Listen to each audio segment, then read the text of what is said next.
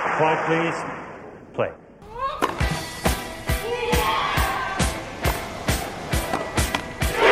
Second man, Murray. He gets still out.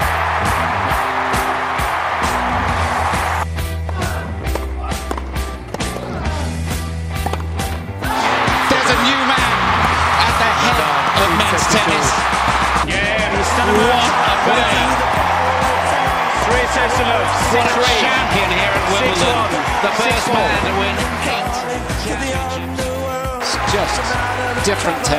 Salut à tous et bienvenue pour ce nouveau rendez-vous qui, au contraire du jingle, ne va pas parler que de Wimbledon, ne va pas parler spécialement de tips, mais va parler énormément de tennis.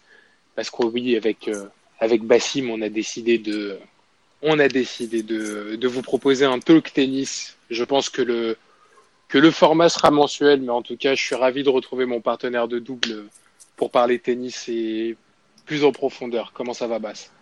Ah, je m'appelais Bassim, je t'appelais Salut Nicolas, comment ça va? Comment ça va les, les amis? Ça va? Ah, bah écoute. Moi ça va?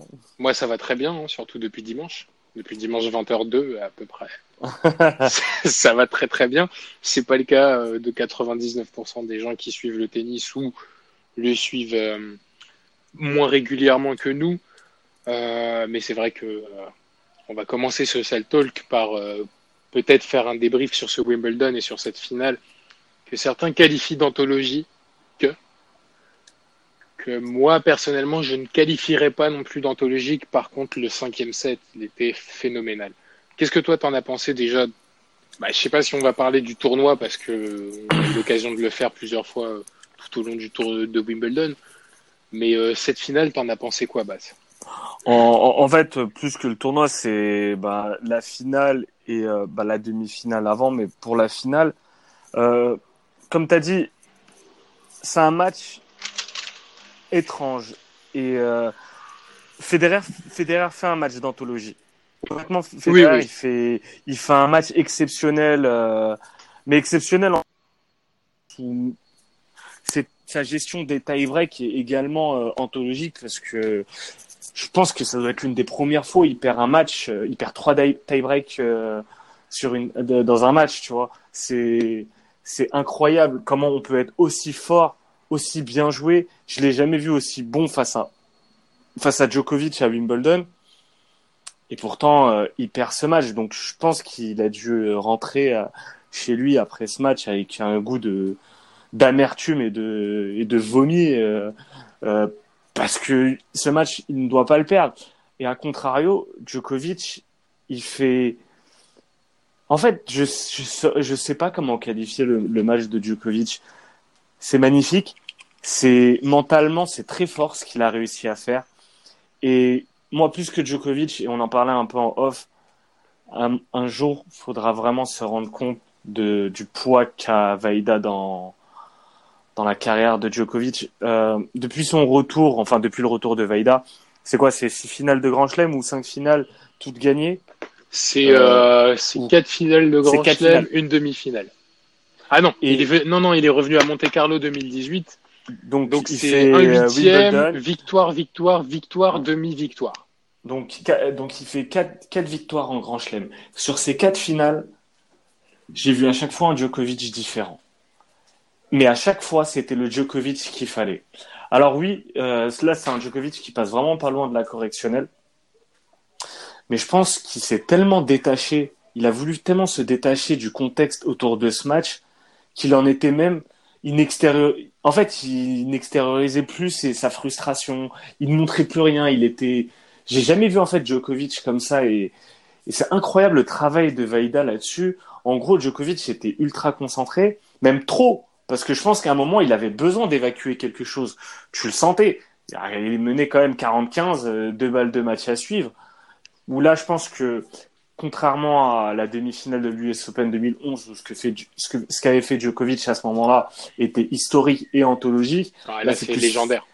Alors que là, c'est plus Federer qui choque, selon moi, Ouais, notamment mais même sur, c'est euh, légendaire parce qu'on est en finale de Grand Chelem Bien sûr. et parce qu'on est sur le terrain du, du, du maître, euh, du maître des lieux, tout simplement. Mais tu Je as vu à quel point, tu as vu à quel point Djokovic sur les points importants est monté au filet. Je Et comment, de l'autre côté, Federer était, était pris de, de stress. Moi, je vais commenter, euh, je vais commenter ce que tu as dit parce que je suis, euh, je suis d'accord sur la partie de Federer, moins d'accord sur la partie de Djokovic dans le sens où euh, je pense qu'il avait un, il avait un déficit physique. Il avait un déficit quelque part. Je pense aussi. Je pense pas, le, c'était pas le Djokovic qu'on avait l'habitude de voir. Ça, c'est une, certitude.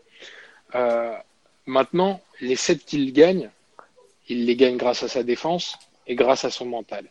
Il les gagne aussi par le, par le fait que dès que Djokovic avait réussi à élever son niveau de jeu, bah, ça fait mal de dire pour les fans de Federer ou de l'entendre pour les fans de tennis, mais quand Djokovic élevait son niveau de jeu, il était largement au-dessus de Federer. Il était largement au-dessus de Federer. Parce qu'effectivement, on parle énormément de la statistique euh, du nombre de points gagnés dans le match. Federer a gagné, je crois, 17-18 points de plus. Euh, c'est logique, en même temps, il y a un 6-1 et il y a un 6-1, 6-4. Euh... On est d'accord. Ça, et puis il y a plus de mise en jeu où Djokovic était en difficulté sur Bien sa sûr. mise en jeu que l'inverse. Donc effectivement, Federer a gagné plus de points. Le problème, c'est que tie-break, t'as dit ah, les trois tie-break, la... ouais. Ça fait Mais... 21-12. Sur les non, trois mais... tie-break, ça fait 21-12. C'est-à-dire qu'il est quasiment au double de points remportés que Federer sur les tie-break. Et on Donc la gestion du stress. Les fautes directes. 11-0. Les fautes directes. 11-0. C'est on bah les zéro zéro faute directe de Djokovic sur les trois tie-break.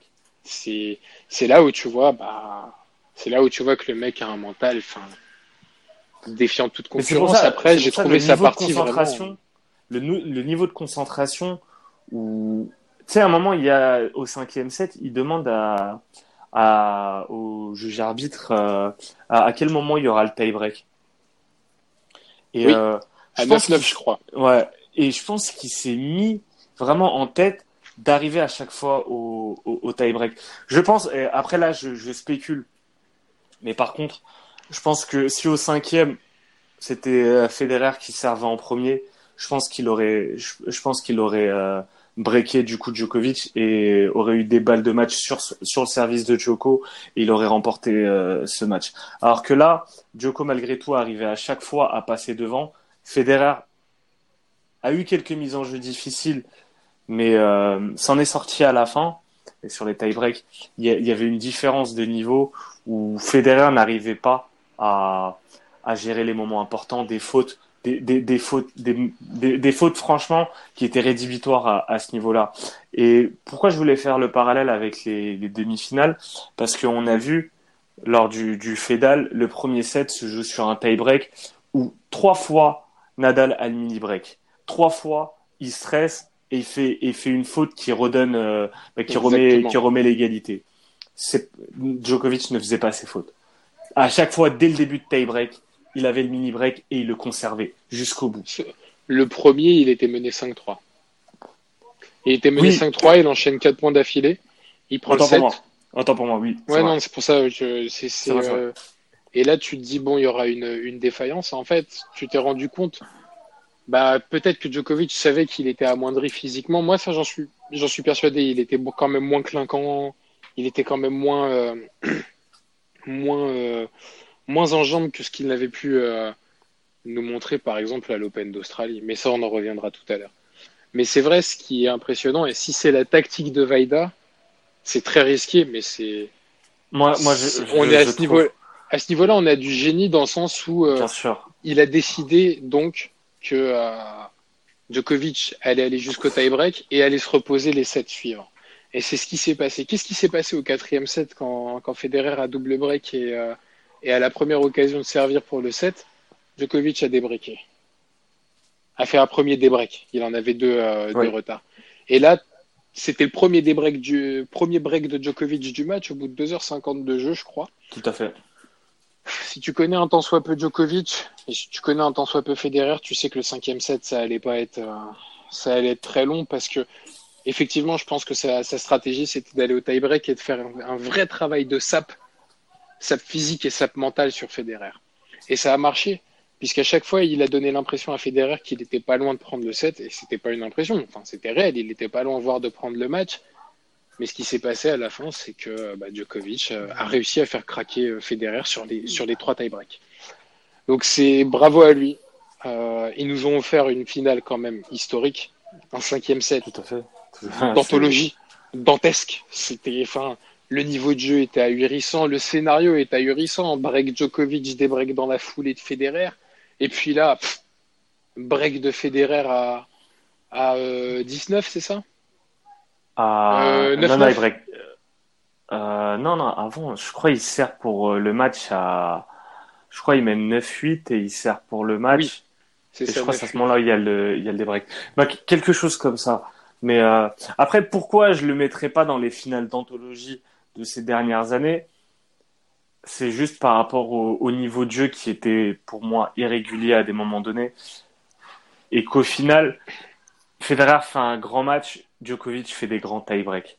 Ça. Et Parce qu'un grand match, ça aurait été par exemple, euh, si tu veux en- si tu veux comparer avec, euh, bah, si on reste sur les trois légendes de- du circuit, les trois légendes de ce sport, peut-être peut-être les, les trois meilleurs joueurs de l'histoire de ce sport. Je sais Non, pas si c'est peut-être, c'est sûrement. En fait, il n'y a, pas de débat. question à se poser. donc. Euh, honnêtement, je pense que euh, voilà, tu veux un grand match, tu regardes euh, Djokovic-Nadal, la demi-finale de l'an dernier.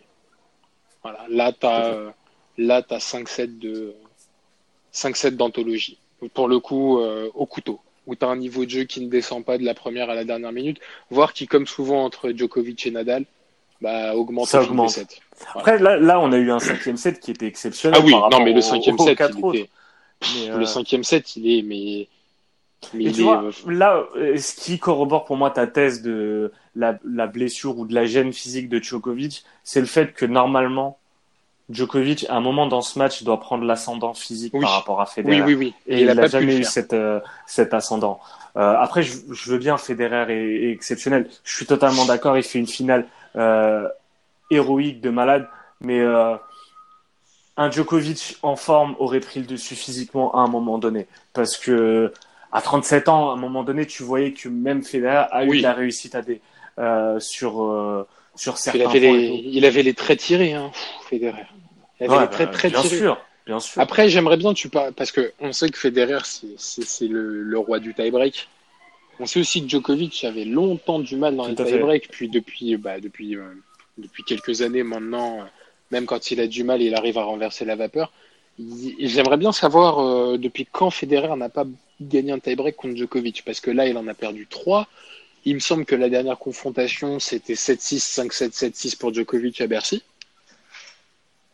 Euh, écoute, c'est une très bonne question. Il, me semble, il me semble que Djokovic gagne aussi ce match contre Federer sur, euh, dans les tie-breaks. Alors, est-ce qu'effectivement, si tu fais le parallèle avec la finale de Bercy, mais où là, le niveau de jeu était pour le coup exceptionnel, en demi-finale de Paris l'an dernier, est-ce que si tu fais le parallèle et que tu vois, je crois que le score, hein, c'est 7-6, 5-7, 7-6. Je En tout cas, je sais que le troisième va au tie On va au tie-break, c'est sûr et certain. Ouais. Euh, est-ce que ça serait pas une nouvelle tactique du coup de euh, sortie de la poche de, de Vaida contre Federer? L'user, l'user, l'user, l'user et, et puis euh, le faire craquer dans les moments importants. Parce Et- qu'il sait que mentalement Federer bah, est beaucoup plus fébrile depuis, euh, depuis quelques années maintenant, depuis qu'il perd euh, régulièrement contre Nadal et, et, Djokovic, voire Murray, voire Vavrinka. Et tu, et tu, je me, ça doit être l'un des, des rares grands matchs et une finale que Djokovic a gagné avec un seul break. Enfin, deux breaks. Le, le, le, et c'était même pas deux breaks, enfin, c'était deux débreaks. Ça, ça montre à quel point, là, il n'avait pas son. Un break, deux débreaks. Il fait trois breaks au total dans le match. Euh, trois breaks. Il, bre- il débreak, il débreak. Il débreak au quatrième. Il Il break. Il a le break dans le cinquième. Ah oui, c'est vrai, c'est vrai. il se fait débreaker direct. Euh, Tout à fait, tout à fait. Et Et, là encore, il- et là encore, tu vois, physiquement, il n'a pas, il a pas été capable de tenir sa mise en jeu à ce moment-là. Donc, euh, pour moi, pour moi, en tout cas, je suis d'accord avec toi sur la gêne physique. En tout cas, c'est rare de voir un Djokovic aussi peu en réussite sur euh, ses jeux de retour. Et puis, faut vois- pas, faut pas oublier un truc. Je pense pas que c'était dans les plans de Vaida un service aussi dégueulasse pendant toute une, pendant toute, pendant cinq heures de jeu. C'était, bah, sa première balle, il l'avait dans les moments importants. Ah, Mais le sinon, nombre de, tout le de reste- days sautés dans les, dans, dans, dans ces moments-là où à chaque fois il allait chercher, il allait servir sur le revers de Federer. C'est le service au corps en deuxième, dans Ah, les moments mais- importants. Non, c'était main de maître. Franchement, Non, euh, Djok- Djokovic est coaché de main de maître et, Oui. et, et, et Vaida a fait de Djokovic un, un homme tout terrain. Après, si on prend Un jour, on la- pourra faire un talk sur les coachs de tennis aussi, l'importance des coachs Ah, de tennis. c'est Parce c'est que super intéressant. entre Tony Nadal, entre, entre Marianne Vaida, enfin, entre tous, il y a beaucoup à dire. D'autant plus qu'ils prennent de plus en plus de place également dans le, dans le paysage médiatique. Mais il était temps. Euh, À part chez pense- Federer où on filme plus Mirka qu'Ivan Jovic. mais, mais honnêtement, il, il- il était temps. Et pourtant, tu vois, Lubicil, j'ai- j'apprécie beaucoup ce qu'il a fait avec Federer et Federer sur ce Wimbledon. Il fait un, il fait un Wimbledon exceptionnel. Euh, faut, je veux pas avoir la culture de l'instant et ne juger que par euh, que par la défaite euh, en finale. non, d'autant qu'il fait une finale exceptionnelle, Bass. Ah, il fait une finale. il En fait c'est ça, il fait, un, remarquable. il fait un tournoi exceptionnel. Bah, sa demi face à Nadal est, est très bien gérée, même si, encore une fois, on a vu lorsqu'il a servi pour le match, Il a 30 il a, il a, il a tremblé. C'est la, la grande différence aujourd'hui. euh, ce qui fait mal en, en fait à Federer, c'est que dans les moments importants, c'est logique, il a beaucoup moins de confiance. C'est pas, et c'est pareil pour Nadal. On l'a vu à un moment donné au tie-break, il avait l'avantage. Il, il commençait à, à sortir des, des coups gagnants d'anthologie euh, Nadal face à face à Federer. Je revoyais le, le Nadal. Euh, euh, bah, a avant, avant, avant, 2000, euh, 2016 et tout, face à Federer. Et à un moment donné, des, fautes, des fautes au final euh, où j'étais pas habitué de voir ça. Et c'est pareil pour pour Federer. Bah, c'est logique. En même temps, c'est des êtres humains, ils vieillissent euh, et la confiance, tu, ne l'auras pas tout le temps. En tout cas, on a vécu un beau Wimbledon avec, je pense, des matchs qui étaient qui étaient très intéressants. Euh, n'a pas j'ai pas à part cette finale justement j'ai pas j'ai pas noté de, match classique qui va rester contrairement aux autres euh, grands chelems où il y a eu des matchs vraiment qui m'ont fait qui m'ont fait kiffer. Mais en tout cas voilà c'est euh, le débat le, débat. Moi je pense qu'il il faut pas avoir de débat sur qui est le goat etc Pro- profitons. Après à la fin de la carrière là on se retrouve quand même avec 20 euh, Federer 20, Nadal 18, Djokovic 16. C'est exceptionnel. Federer, t'as Sampras 14. Euh, donc à un moment donné, ça se trouve les mecs ils vont tous terminer à 20 et voilà on discutera plus et ça, ça sera magnifique parce que ça mettra tout le monde d'accord. Chacun chacun aura son opinion sur euh, sur le sujet. Ce que fait Djokovic est exceptionnel et je pense il n'aura jamais l'amour qu'il mérite parce que il est trop fort pour euh, pour recevoir de l'amour. Et c'est c'est malheureux à dire, mais il est trop fort pour recevoir de l'amour. Et je pense que ça lui fait mal. Je pense que ça lui a fait énormément, énormément mal psychologiquement à un moment donné. Euh, c'est pas pour rien qu'à un moment donné, il, il, s'est entouré de personnalités assez étranges. Je pense que ça lui, c'est un truc qui lui fait vraiment mal. Mais il l'assume de plus en plus parce que il sera jamais autant aimé qu'un Federer pour X ou Y raison. C'est peut-être injuste, j'en- sais rien honnêtement. Mais le joueur en lui-même, il n'y a, il y a pas de débat. Il est exceptionnel. Et Je pense que. Djokovic n'a pas été aidé par les médias.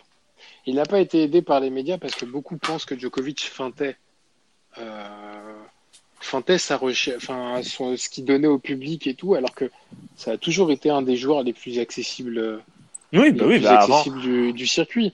Veux l'un dire- des plus drôles avant. C'est ce qui a fait mal d'ailleurs aux personnes. C'est bien sûr. Il est passé de clown à ah ok en fait il blague pas lui, il, il gagne des grands chelems, il, en, C'est- il c'est ça. enchaîne. euh.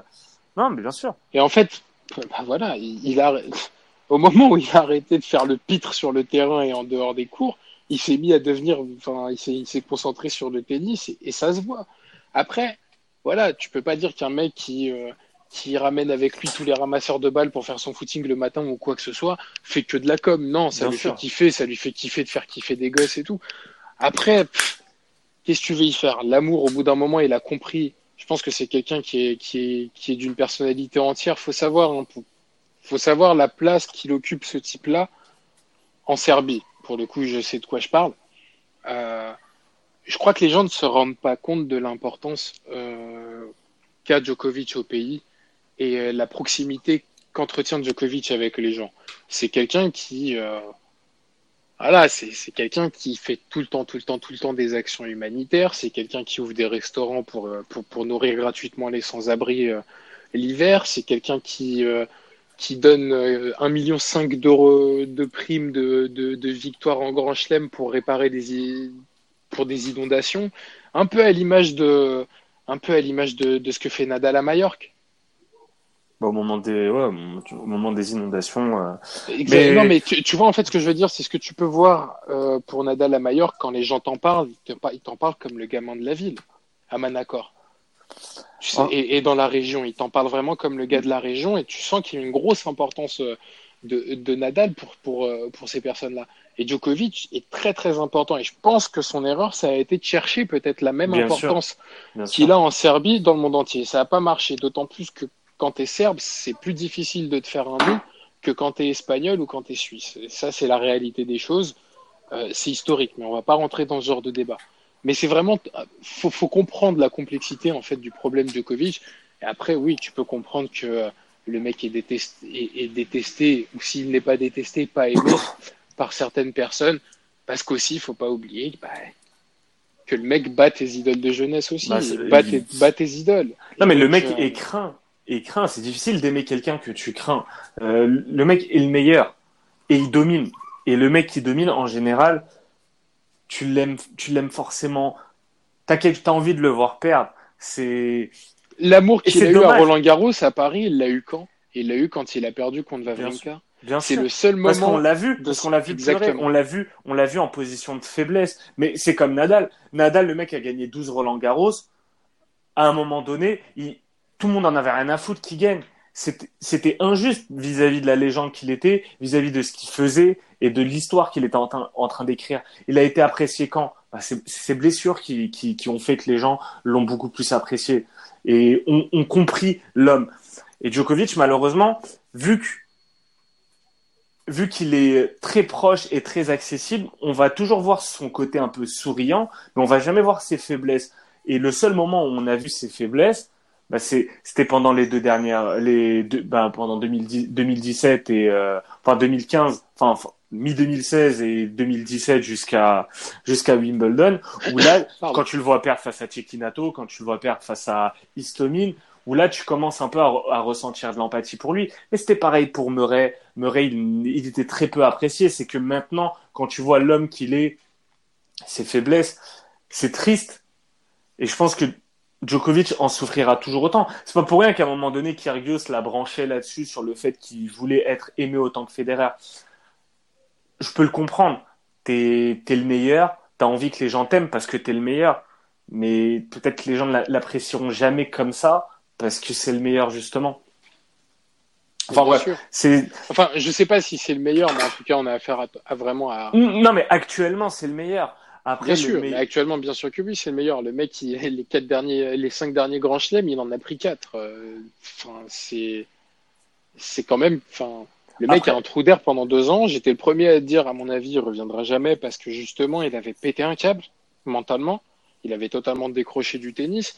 Il a eu des problèmes personnels avec sa femme. Il a eu des, il y a eu beaucoup de choses qui se sont passées extrasportivement. Il a eu sa première opération. Après, voilà, son image de robot, les gens, malheureusement, ont oublié aussi que la première partie de sa carrière, Djokovic, c'était quelqu'un d'archi émotif, c'était quelqu'un qui, euh, qui n'hésitait pas à montrer ses humeurs sur le court, qui n'hésitait pas à parler, à s'énerver. un peu un Donc, peu comme Federer un- à un moment donné. Federer son Mais début de carrière, Federer, son début de carrière, c'était un mec qui pétait des raquettes. bien sûr. On l'a oublié. Pourquoi Et- on l'a oublié? Parce que Federer a changé aussi. Federer Fe- mentalement a changé Et, à un et moment quand, de sa carrière pour devenir le meilleur. Et quand est-ce qu'il a été le plus aimé? C'est quand il a été battu. Quand tu l'as vu pleurer, quand tu l'as vu pleurer à l'O- à l'Open d'Australie, quand tu l'as vu perdre face à Nadal en, en, en 2008 à Wimbledon. C'est triste que le débat se place là-dessus, mais en même temps, on parle de, de joueurs tellement forts qu'il n'y a que des critères subjectifs qui peuvent euh, créer la différence. Moi, je peux comprendre que quelqu'un va préférer Federer à Nadal ou Federer à Djokovic. Il peut même penser que c'est le meilleur dans tout au long de la carrière. Ça, ça peut se comprendre parce que c'est une, mais faut, faut accepter que c'est subjectif. C'est une question de goût aussi. C'est une question de personne. On est sur des critères au-delà du sportif. Et on peut pas, on peut pas en fait transposer les mêmes débats qu'on a sur d'autres sports collectifs, sur du foot ou sur euh, ou sur du basket, à là où c'est un sport individuel et c'est des c'est des hommes derrière. Donc, avant tout- tout des hommes, ouais. Et toutes les questions d'amour, de d'image, de classe, etc. Mais c'est purement subjectif. Oui, c'est peut- par rapport à ta- c'est par rapport à qui tu peux t'identifier. tout Exactement. aussi. Ou à qui tu veux t'identifier, à qui tu aimerais t'identifier également. Tu vois, genre Federer, le, le a- mec classe, le mec euh, toujours propre sur lui, etc. Peut-être ça leur le guerrier, Voilà, c'est c'est des images que que tu veux avoir. Bon, moi, Merde. j'ai toujours préféré Tu- Fonini, tu vois. et- Non, mais tu vois, pour, pour, pour, euh, parce que c'est bien, on a fait la transition sur les trois monstres directement, euh, qui était le deuxième, euh, qui était le deuxième euh, sujet euh, du talk, et, et c'est bien qu'on ait pu faire la transition tout de suite. Mais c'est là que tu vois aussi, regarde Nadal, Nadal encore aujourd'hui, il souffre de l'image du euh, c'est un cogneur. ouais. Les gens oublient que c'est peut-être le meilleur tacticien tennis qui, qui puisse exister sur Terre. Ils il l'oublient. Ils voient pas la finesse du jeu de Nadal parce qu'il a été tellement dépeint pendant tant d'années.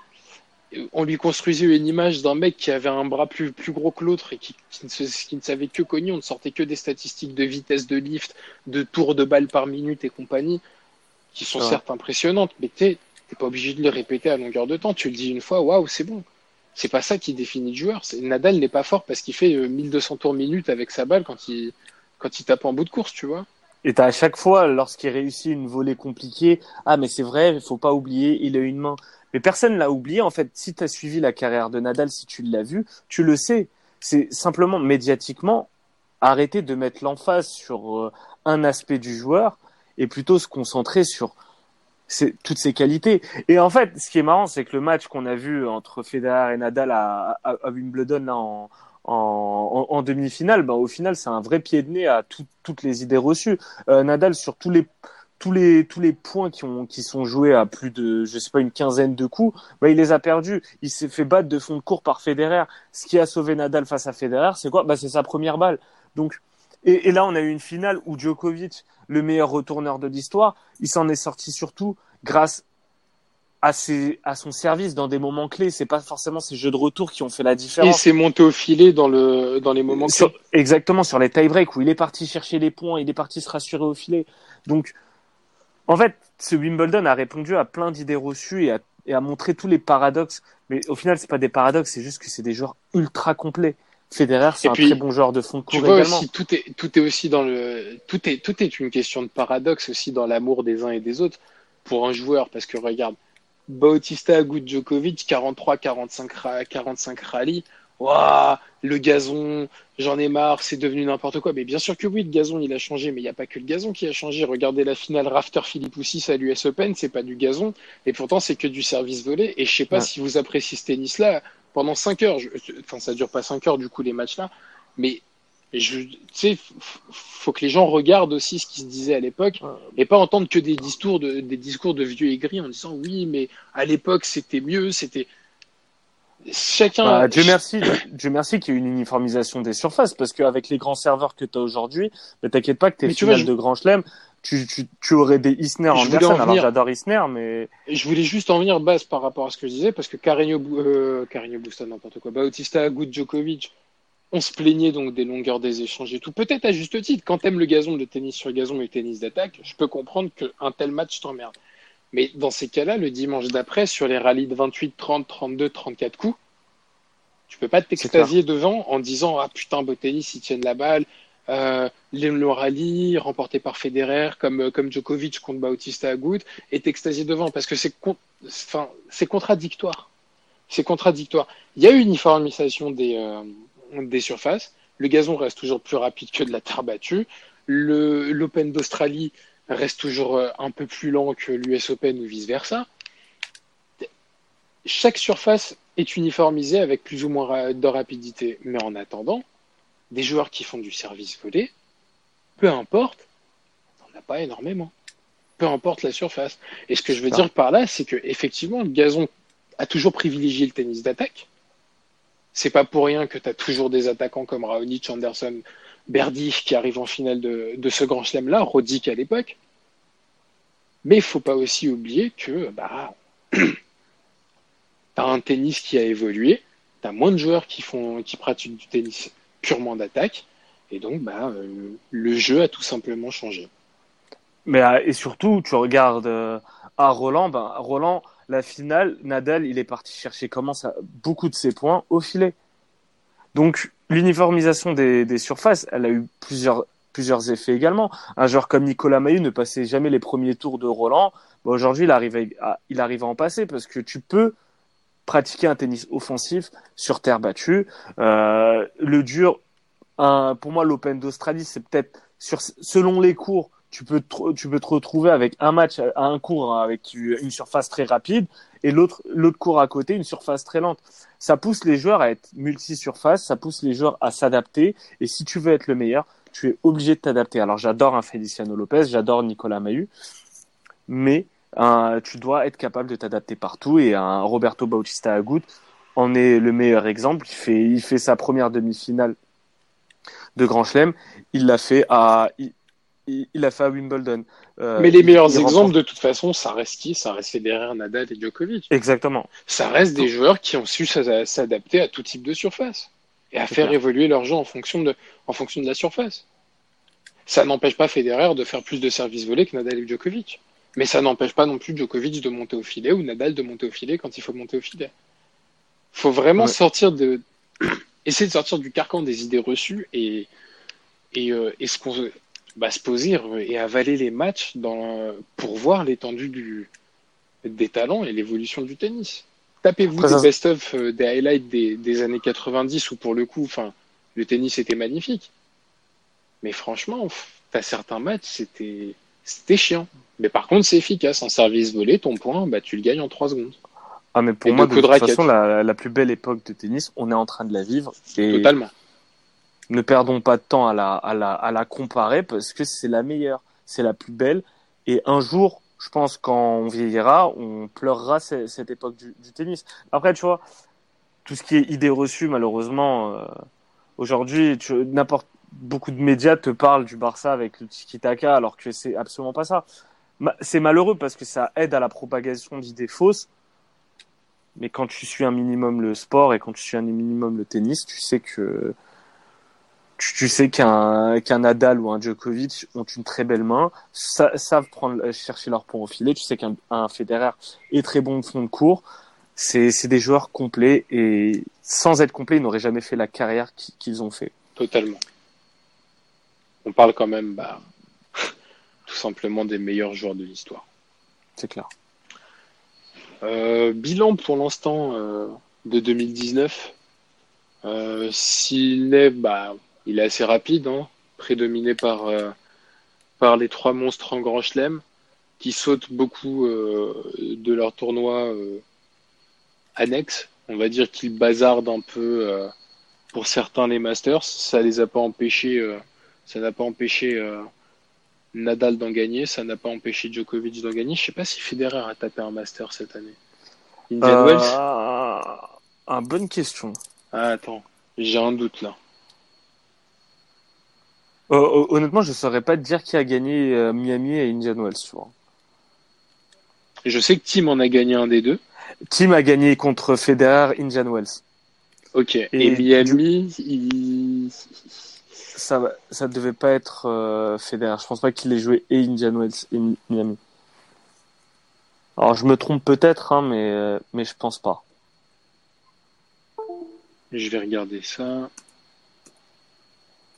Mais, mais oui, euh, c'est, c'est vraiment dominé par, euh, par les, les trois légendes. Euh, euh, Nadal à Roland a été. Il a bien gagné Miami, donc Federer a gagné ah, Federer a gagné Miami. Ouais, c'est bien ça. Il fait finale et je savais qu'il y avait un, back-to-back. Je savais plus si c'était euh, Tim qui avait fait. non, Tim s'écroule au premier tour juste après, je crois. Ouais. Enfin, en huitième. Mais voilà, donc tu as Federer qui chope un master. Euh, Djokovic qui chope un master, Nadal qui en chope euh, un aussi, Rome. Rome. Euh, Fonini qui prend Monte Carlo et Tim qui prend euh, Indian Wells. Ouais. Pour l'instant, c'est ça, hein, ce qui s'est joué. Ouais, c'est ça. Et on a, bah pour l'instant, on a une belle année 2019 de très belles factures, euh, dominée par euh, par Djokovic. Euh, moi, ce que j'ai retenu, c'est que Nadal a trouvé une belle manière de s'épargner physiquement en première semaine, que ce soit à l'Open d'Australie, il, il fait un premier tour, il fait une première semaine où, enfin, jusqu'à la finale, il perd pas de 7. Son, son Open d'Australie est totalement, enfin, pour moi, il est calqué sur son Wimbledon. Exactement. Un Nadal très fort en, euh, au service, un Nadal qui, qui écourte ses points. Et par contre, un Nadal qui, pour moi, perd ses matchs tactiquement, ce qui n'était pas le cas avant. Et je pense que physiquement, alors je sais pas si il a les mêmes problèmes physiquement et du coup son déclin fait qu'il n'est plus capable de, de remporter des, des, des, gros rallyes ou c'est plus une appréhension physique. Euh, mais je sens de la peur chez Nadal dans les grands matchs. Et tu sais, hormis la période du grand 8 de Djokovic face à Nadal, j'avais jamais vu euh, l'Espagnol craindre son adversaire. Enfin, il y a toujours de la crainte chez lui. C'est ce qui lui permet de garder à chaque fois euh, de la sécurité et ce qui lui permet de se battre mais là, c'est une crainte même d'aller au combat. Et je pense que ces blessures l'ont eu à l'usure mentalement. Oui, euh, oui, oui, mais de toute façon, il a, il a un complexe contre Djokovic. Regarde sa finale contre, euh, contre lui à Rome. Il, le, il, le, il lui met 0 euh, et 1. Mais jamais de la vie, il doit perdre le deuxième set. Jamais de la vie, il doit perdre le deuxième set. Il a craqué mentalement, il a eu peur de gagner. Mais sur, sur terre battue, il a toujours le, le côté ça reste une surface que je maîtrise. Genre, à, à Roland, je sais que, que Nadal pourra toujours battre Djokovic. Sur d'autres surfaces, je, je n'y crois pas aujourd'hui parce que, parce que sa crainte, avant, il avait peur du joueur. Aujourd'hui, il a même peur de lui-même et de, de l'impact que des rallyes peuvent avoir sur son physique. Je pense aussi. Il s'épargne vraiment physiquement ce qui fait qu'il est moins prêt qu'avant à aller au combat. Alors ça sert, ça, ça fait qu'il est capable de un Kyrgios. Peut-être qu'avant il l'aurait battu parce qu'il aurait mal géré ses efforts. Maintenant, maintenant ça lui permet de se concentrer sur sa première balle et d'être quasiment imbrécable sur ce type de match. Après, je dis quand même attention à Nadal euh, à, New York. Attention à Nadal à New York parce que ça reste un ça reste un grand chelem à part. Euh, moi, je pense pour pour Rafa. Oui, bah, de toute façon, oui, attention à lui, parce que je pense qu'il a la capacité d'aller d'aller euh, dans le dernier carré. Et après, sur le, mais sur le dernier carré, il faudra, faudra qu'il batte un Federer ou faudra qu'il batte un, un Djokovic. Et, et ça passera vraiment par se rassurer mentalement sur ses capacités à, à enchaîner les, les matchs en grand chelem après, le gazon, c'est particulier parce que le gazon, c'est vraiment mauvais pour ses articulations. Il le sait et il appréhende. Et sa finale en Australie, pour moi, Djokovic est énorme, mais on n'a jamais, j'ai jamais vu un Nadal aussi faible tactiquement et dans, dans le fight. Oui, non, mais il était, euh, il était emprunté. Il était emprunté et puis surtout, euh, je pense aussi qu'il a souffert de d'une quinzaine où il était tellement impressionnant bah, que les gens l'attendaient au tournant et c'est peut-être pas spécialement hors Roland Garros la meilleure disposition pour Nadal. Bah, c'est en plus il se met une pression sur ses premières balles au final. Ça va, il, est, il a toujours été capable de gagner ses matchs en se faisant breaker. Euh, c'est, ça fait partie de son jeu, comme pour un Djokovic. Le, le service, c'est pas, c'est pas sa qualité première. Il sait servir au bon moment, mais c'est pas censé être son arme principale. Face à Federer, c'était son arme principale. Pour moi, c'est, pour moi, c'est pas normal. Mais oui, bah, de toute façon, après, que ce soit Djokovic est le, favori pour l'US Open, vient pour moi ensuite, viennent pour moi ensuite Federer et Nadal. Et après, moi, qui je mettrais euh, en quatrième position? Tsitsipas. Tsitsipas, Vavrinka. Euh, et attention à Tim. Oui, euh, Tim, Tim, sur dur, ouais. Tim m'avait impressionné à l'US Open. C'est une surface qui convient plutôt bien à Tim et parce qu'elle est, c'est une, c'est un dur plutôt lent à mon goût et euh, et Tim attention à Tim euh, à l'US Open. Tu sais, il serait capable de choper son premier grand chelem ailleurs qu'à Roland. Et ça serait pour moi à, l'US Open. Et, et Stan Deman parce que parce que Stan Deman. Voilà. Un petit bilan, un petit point sur les Français euh, rapidement. Un petit point sur les Français rapidement. Euh, gros début de saison de Lucas Pouille puis patatras. plus rien. Blackout. Pour moi, le plus régulier euh, des Français cette saison, c'est euh, Benoît Père. Ouais. Il a enchaîné deux deuxièmes semaines. Euh, il a enchaîné deux deuxièmes semaines de, de Grand Chelem. Pierre Hugerbert, plutôt bon sur les tournois, euh, sur les tournois annexes, mais euh, faut rentrer en matière très décevante contre Wimbledon. Puis Mm. Pierre-Hugues, franchement, je te kiffe, mais ne dis pas que tu te préservais pour le double avec Murray. Ah, ah, ça, c'est Non. Non, non, Sur- ça non. Je, je- Bah, surtout qu'il le gagne pas ce double en plus. Bah non, mais c'est ça, c'est ça, c'est interdit. Ouais. Ça, c'est pas une mentalité de champion. Mais c'est vrai que Benoît Père est, vraiment, est le meilleur français. Euh, ensuite, Lucas Pouille, bah, comme, comme tu as dit, hein, il s'est, il s'est éteint. Je comprends pas, je, je comprends pas sa, sa carrière à Lucas Pouille, je comprends pas sa saison. Euh, Tsonga, Son gars est bon, mais euh, tu sens qu'il a, il, il a perdu. Il commence à, il commence à, à vraiment kiffer. Après, perdons pas espoir dans le sens où ça reste quand même un joueur qui, qui est capable d'évoluer à un niveau exceptionnel. Certes, il a été blessé, mais on sait aussi que les vieux briscards aiment bien créer des surprises euh, quand on les attend le moins.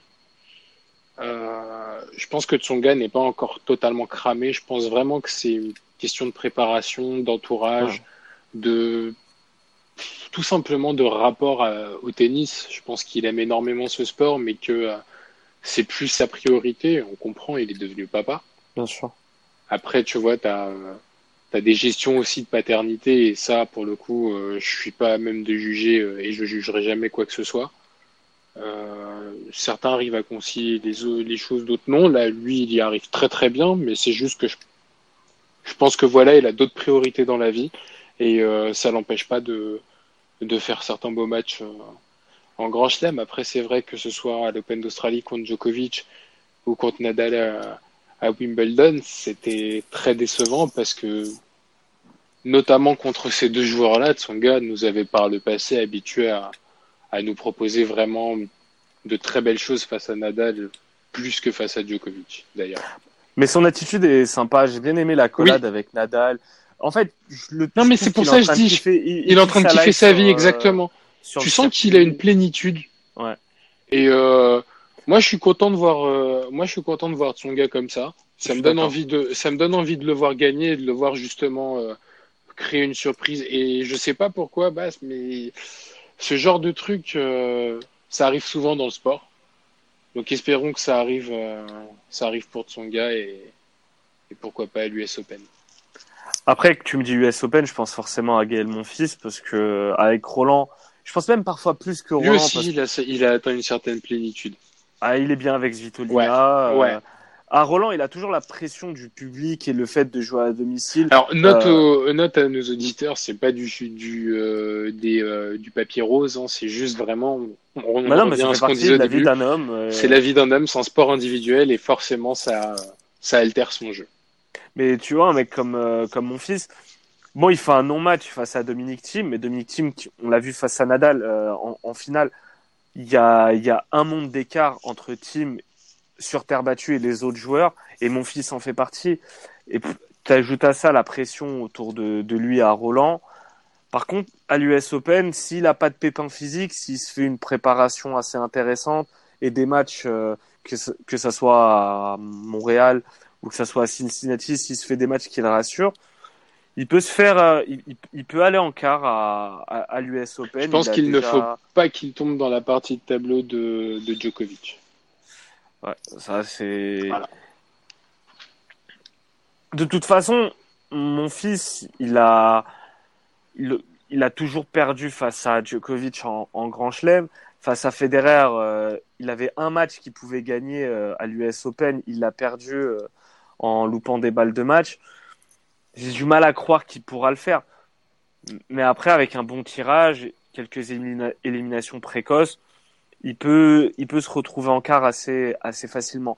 Tu vois, je suis plus, je suis plus confiant pour un Monfils que pour un Gasquet, ou même si tu sors un peu du cadre franco-français, je- pour un Zverev par exemple, qui, ou un Dimitrov que je sens vraiment euh, dans le baromètre, je les sens vraiment pas bien, déprimés, euh, en totale perte de confiance. Parce que le bilan aussi de cette, cette année 2019, c'est qu'encore une fois, euh, même un Tsitsipas, il est, ces mecs. Ouais, mais tu sens qu'une, tu sens que la claque que s'est mangé Tsitsipas à Wimbledon n'aura pas le même effet sur Tsitsipas que ce que ça aurait pu, que ce que s'est mangé Zverev. C'est pas c'est pas les mêmes personnalités. Le Bah problème de Tsitsipas, c'est que son côté un peu fougueux fait que la claque, il se l'est mangé, mais il va en ressentir les effets que peut-être à l'intersaison. Je pense pas qu'il va la, qu'il va ressentir ça dès maintenant. Même s'il a fait une finale l'année dernière à, au, au Canada, donc il aura des points à défendre et potentiellement en Master 1000, il est capable de, de, de choper l'un des tournois avant euh, l'US Open. Mais euh, je le trouve trop, euh, trop pressé. Et c'était le cas face à Vavrinka où c'est le plus beau match pour moi que j'ai vu cette, cette année, le Vavrinka Tsitsipas euh, de, de Roland. Ah, tu, tu utilises la, Ouais, mais c'était exceptionnel. Mais Tsitsipas avait les moyens et son côté, son côté fougueux fait que il perd ces matchs-là. Il a besoin de plus se cadrer et cadrer euh, son tennis. Perdre face à Fabiano à Wimbledon, il n'aurait il n'aurait pas, il n'aurait pas dû faire euh, faire, ce- faire cette erreur-là. Et pour pour Zverev, par contre, c'est plus, je pense, un manque de confiance en lui euh, et en son physique, parce qu'au final, on revient toujours à cet, cet aspect-là. C'est technique, tactique, physique et mental. Et pour un mec comme Zverev, le physique et le mental sont étroitement liés.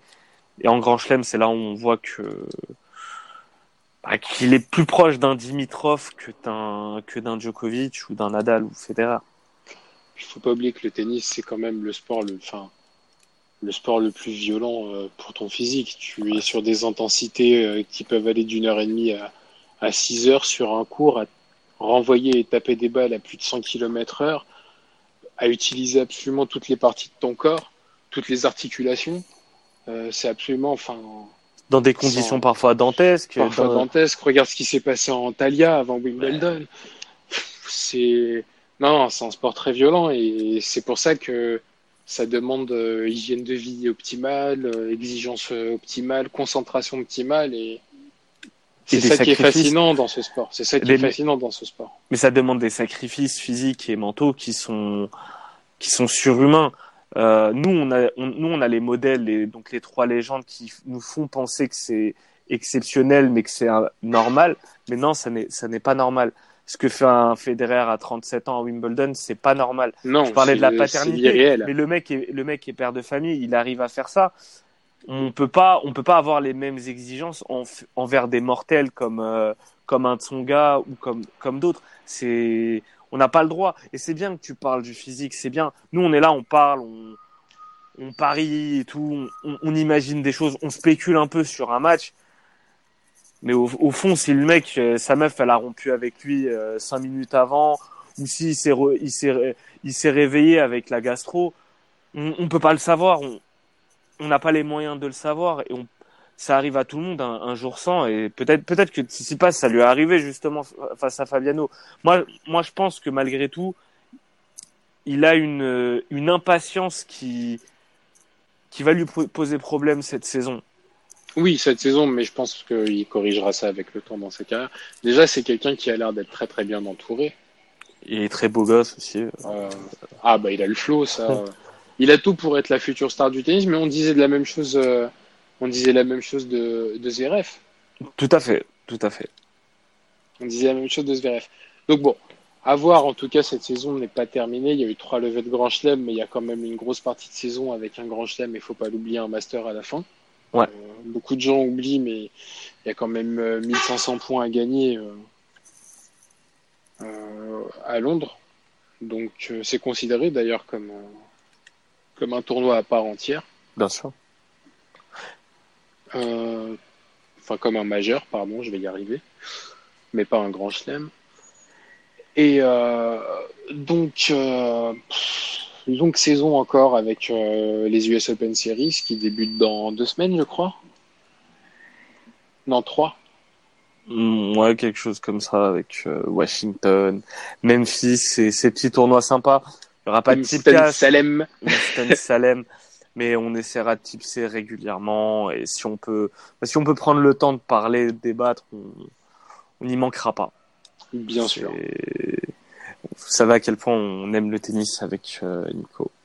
Ben voilà, en tout cas, on a, on a pu, on a pu faire un état des lieux sur ces six premiers mois en parlant beaucoup de Nadal, Federer et Djokovic, mais en même temps, comment ne pas parler bah, de ces joueurs qui, euh, depuis, euh, depuis 2017, c'est euh, dans l'ordre Federer, Nadal, Federer, Nadal, Federer, Nadal, Djokovic, Djokovic, Djokovic, Djokovic, Nadal, Nadal, Djokovic. Djokovic. Voilà, on peut pas, À on vous de peut pas faire terminer la autrement. suite logique. on peut on peut pas ter- on, peut- on peut pas parler euh, d'autre chose si ce n'est on va finir sur une petite note on va dire euh, funky le top 3 des matchs de 2019 pour l'instant Let's et go. t'as le droit et t'as le droit à quelques mentions Ouais, ah, en mention. hmm. Euh, Vas-y, je te laisse commencer. Tu vas me, tu vas m'inspirer dans mes mentions. alors pour moi en numéro 3 il y a le Tsitsipas Federer de l'US de l'Open d'Australie j'ai vraiment adoré ce match dans toute sa dramaturgie dans le mental qu'avait montré euh, Tsitsipas euh, ce, ce matin-là et dans le fait que euh, c'est kiffant quand tu regardes un match un samedi, un dimanche pardon, et il est midi et demi, une heure et t'as deux monstres qui sont en train de faire une partie de, de fou. Je sais pas si tu te rappelles, mais le tipcast qu'on a enregistré après ce match, on l'avait nommé le tipcast. Le Tsitsipcast, exactement. Ouais. Ensuite, en numéro 2, j'ai le Djokovic Federer qui s'est joué euh, dimanche euh, dernier à Wimbledon.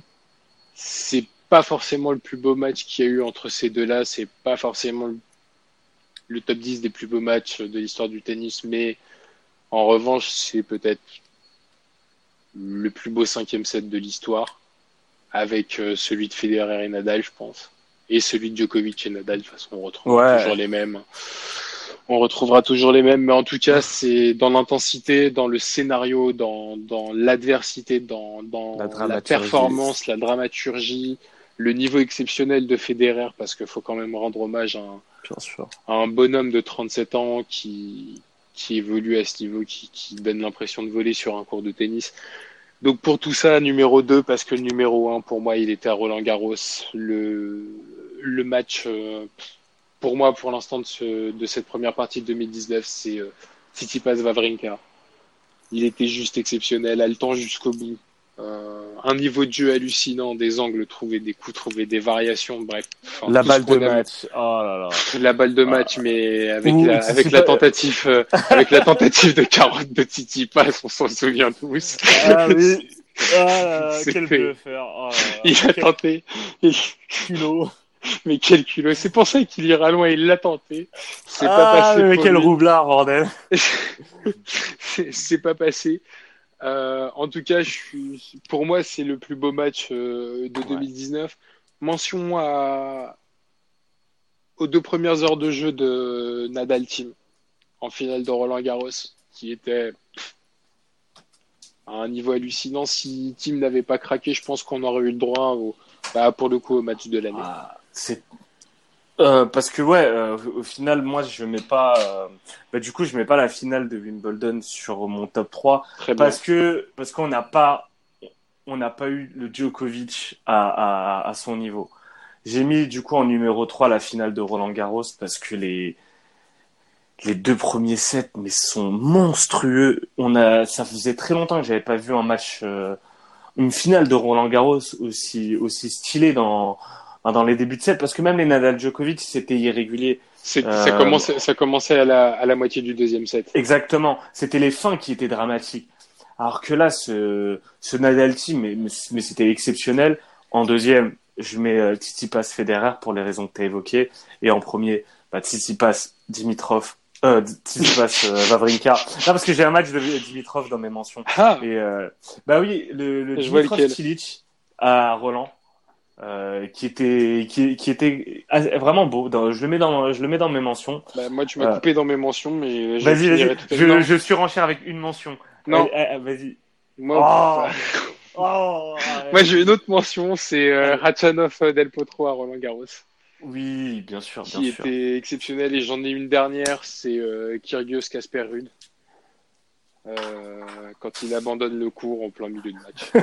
voilà. C'est- Ah, attends, du coup, moi, dans mes mentions, j'ai les, j'ai Kyrgios Nadal qui était vraiment euh, sympa à regarder. Et attends, Coram- Corentin Moutet face à Londero. C'est un match que j'ai Ah oui. C'était Oui, vraiment oui. un match kiffant.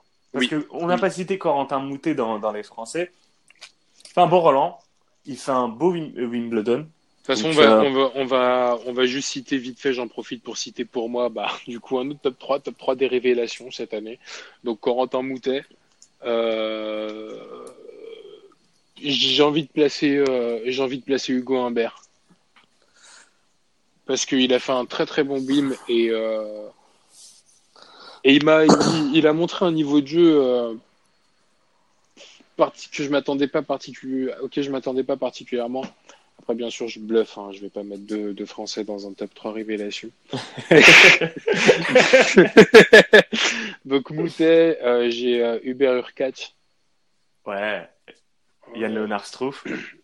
Je le mettrai pas dans les révélations. Et j'ai envie de mettre en top 1 révélation, mais c'est plus une confirmation de ce qu'on attendait. Mais je suis obligé de le mettre top 1 quelque part. C'est Félix Auger-Aliassime. Euh, C'était attendu. Il confirme son arrivée. euh, il, il confirme, comme chaque très bon jeune, son arrivée via les 500. On attend la première énorme perf qu'il va faire euh, en, en M1000 et, et en Grand Chelem. On l'a vu euh, après Wimbledon, c'est un Grand Chelem compliqué, mais voilà. Voilà, j'en ai fini pour mes mentions, moi. Mais euh, ouais, non, mais je rajouterais Struff, moi, dans, la- dans les révélations. Pas parce que je le connaissais pas avant, mais parce que c'est. Non, mais il s'est révélé cette année. Il- Au niveau de la régularité, ouais. Euh, J'aime beaucoup ce qu'il fait. C'est un joueur qui passe ses premiers tours de Grand Chelem. On espère qu'il va faire pareil euh, à, à l'US Open. Euh, après, pour Félix Auger-Aliassime, en effet, le, le- le- la passation euh, 500, 1000 et ensuite 1000 Grand Chelem. La plus compliquée, ça reste la 1000 Grand Chelem. Zverev ne l'a toujours pas passé, le pauvre. Donc, donc à voir ce que ce que ça va donner. Mais puis, sinon, pour le pour les autres ré- révélations, je suis totalement d'accord. Et les trois contenders euh, pour le titre de MIP du tennis, euh, bah, ça va être euh, RBA. Même s'il avait commencé l'année dernière, il fait une saison de 2019 exceptionnelle. Fonini Tout à fait. et euh, Tsitsipas, MIP aussi. il, il est nommé, il est nommé cette année pour moi. enfin bon, on est qu'en juillet. Il reste six mois de compétition, cinq. Je pense qu'on va kiffer, on va kiffer la, la prochaine levée du Grand Chelem. On a eu de la chance cette année sur les tournois du Grand Chelem, notamment sur les derniers carrés. Ouais. Donc, euh, espérons que ça continue. Je pense pas qu'il y aura d'énormes surprises à l'US Open. Mais d'ici là, on, on s'entendra. C'est dommage, juste euh, dommage pour euh, Del Potro. euh, opération, etc. C'est, je sais pas s'il est déjà forfait pour euh, l'US Open, mais voilà, c'est un joueur qui manque toujours dans un grand chelem. Il manque Del Potro. T'as parlé chaque année, en fait, chaque année où Del Potro peut jouer, tu vas toujours citer un de ses matchs en mention ou en top 3 matchs. euh, et ce match face à Khachanov était exceptionnel. euh, Bah oui. et ah, s'il joue pas l'US Open, ouais, c'est dommage. Et, dans et dans les retours, hein, parce que dans les trop, Vavrinka, moi euh, attention à l'US Open. Vraiment. L'année dernière à l'US Open, il, il avait sorti un match de malade en, en premier tour, et euh, j'attends de voir ça encore euh, cette année. C'était contre Dimitrov, c'est ça? Euh, Dimitrov, non, Dimitrov c'était Wimbledon. Mais Peut-être qu'il le tape encore à, à l'US Open. Il faudrait que je me replonge dans, dans les stats. Et ouais. Mais en tout cas, ouais, ben, on- il y a une belle saison qui, qui nous attend. Un grand chelem euh, senteur hot dog et. Euh, et Comment Yeah Pendant un service, il n'y a pas de souci. On se lève, on photographie, on insulte, on se bat même parfois. Ouais, ouais. Ah, vraiment, la pire levée de Grand Chelem de l'année. Enfin, on a quand même hâte d'y être. Toujours. Bon, en tout cas, Bass, merci pour euh, ce premier euh, LS2T, comme l'indique le hashtag. Pourquoi 2T Puisque dit, euh, le sale talk tennis, et non pas un typecast. C'est ça. Écoute, merci à toi, Nicolas. Bah, merci Bassim. Et puis, bah, pour finir, on va pas vous dire bon match et bon tips, mais euh, je vais chanter pour Delpo. Donc, olé, olé, olé, olé. Ah. Delpo, Delpo. En On- espérant qu'il revienne vite. On a eu l'activation du mode euh, Incha euh, argentin. Totalement. Totalement. C'est euh, la hincha euh, en la cancha Mm. de tennis. La Incha activation. activation. Allez, Allez, Nico, activation. merci à toi. Merci à toi et merci à tous, euh, tous ceux qui nous ont écoutés. Et puis, euh, bah, si vous voulez plus, plus régulièrement ce genre de talk, si vous avez des questions, des idées de sujets, des idées de top, vous n'hésitez pas à nous les suggérer. Et venez débattre avec nous si vous avez des mentions ou des matchs pour vous qui sont top 3. Ouais. Venez en débattre. Il y a de On la place, on, on, on est que deux, mais vous savez, on peut élargir les microphones si vous voulez venir parler avec nous. C'est pas un fait. problème. Bah écoute, on a accueilli Majdi de toute façon dans un podcast tennis. Je pense qu'on peut, après l'avoir accueilli, on peut accueillir n'importe qui. C'est Majdi, si tu m'entends, si tu m'écoutes. Bon, non, il écoute pas un petit casse tennis. un peu que tennis, il a autre chose à foutre. Il conduit, là. c'est moi. Bon, salut Allez. à tous Salut à tous. et profitez de l'été.